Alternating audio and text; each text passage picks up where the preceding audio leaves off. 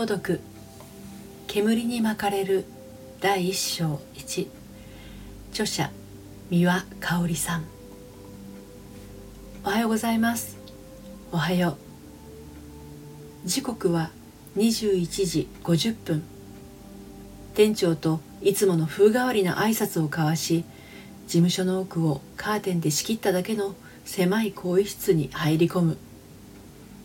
水色の制服を羽織ってからすぐにそこを出ないのは出勤まではまだ時間があるからだ。腕時計の針を凝視しながら俺はあと少しだけここにとどまる。無意識に息を潜めて。おはようございます。おはよう。事務所の入り口の方からやりとりが聞こえたのを合図に更衣室のカーテンを開ける。あ井上くんおはよう。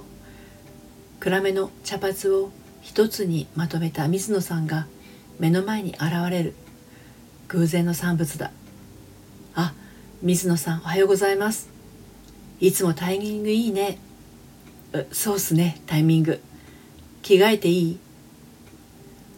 俺の後ろを指さして水野さんはせかすように言った「どうぞどうぞ」と大げさに更衣室を差し出した俺を尻目にシャッと大きな音を立ててカーテンが閉められた。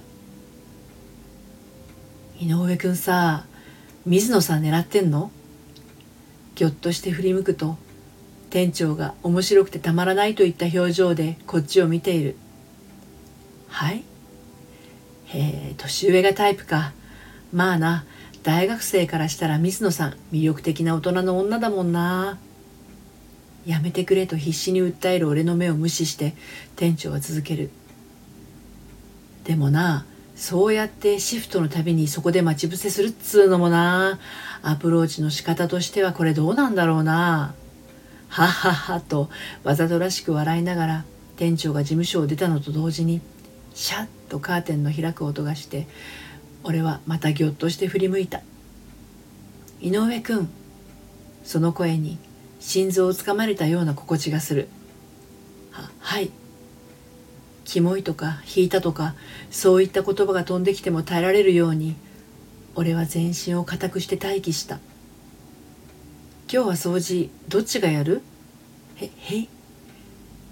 へいって後でじゃんけんね。言いながら水野さんは拍子抜けしている。俺の横を通り過ぎる。ほんのりとタバコの匂いがした。水野さんと俺が店に出ると入れ替わりに店長が退勤する。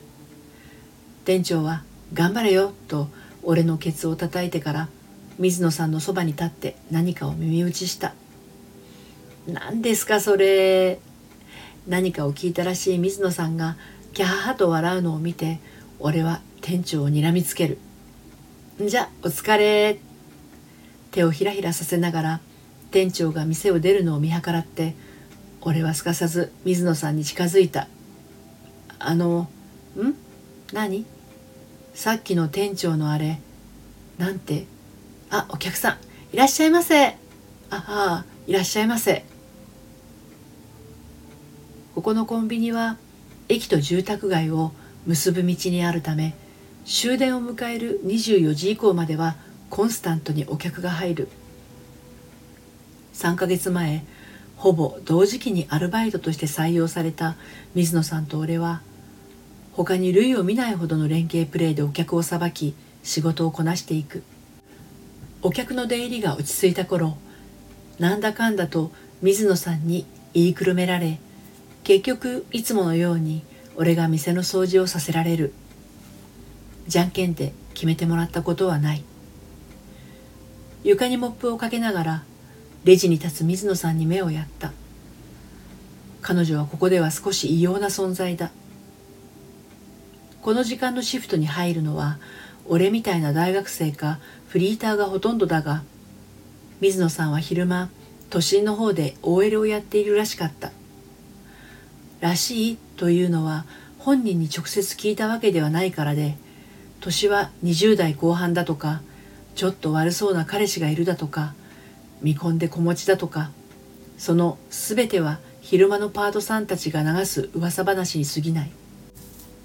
くだらないと思っていながら俺はそのくだらない噂話からしか水野さんを知ることができないでいた。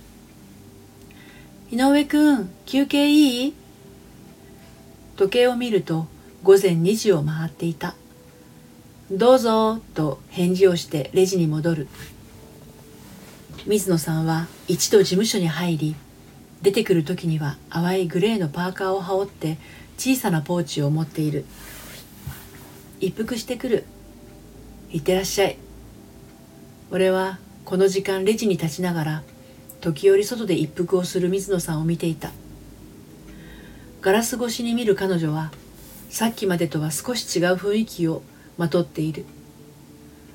細い指の間からゆらゆらと立ち上る煙と同じようにどこか不安定な感じがした。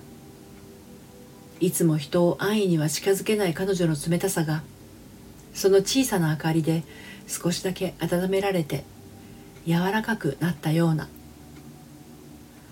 細く吐き出された煙が漂う先を見つめながら水野さんが何を考えているのか知りたかった。それから滞りなく仕事を終え朝のパートさんたちが出勤してくるのと入れ替わりに水野さんと俺は事務所に入った。水野さんお疲れ様でした。お疲れお先にどうぞ。水野さんが目で指し示した更衣室が出勤時の店長とのやり取りをフラッシュバックさせる。ああのさっきあの店長とあああれね。井上くんが手出してきたら。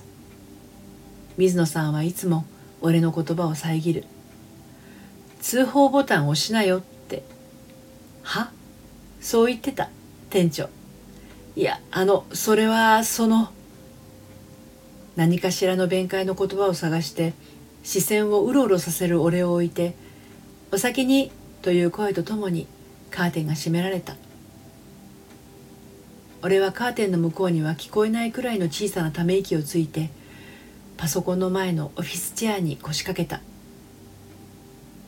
うなだれてからほんの数秒後再びカーテンの音がしてグレーのパーカーを羽織った水野さんが現れたわかりやすいな水野さんはそう言って俺の真横まで歩いてくるとチェアの肘掛けをつかんで「よいしょ!」と90度回転させた。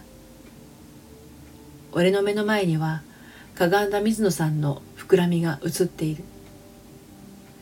まあ手出したりしないよね井上君しなかったもんね今までもずっと。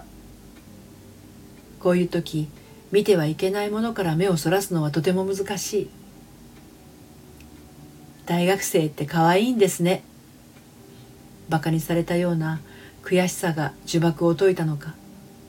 僕はやっとのことで視線を水野さんの顔に移した。怒った？切れ長の目が俺を見下ろしている。怒ってないですけど。けど？い一旦いいですか？ちょっとあのどいてもらっても。ふっと鼻で笑って姿勢を正すと水野さんはまとめていた髪をほどいてうーんと伸びをした。一服して帰るわ。パタンと事務所のドアが閉まる音がした。俺は水野さんが残した匂いの中で少しの間動けないでいた。最後まで聞いていただいてありがとうございます。第2章に続きます。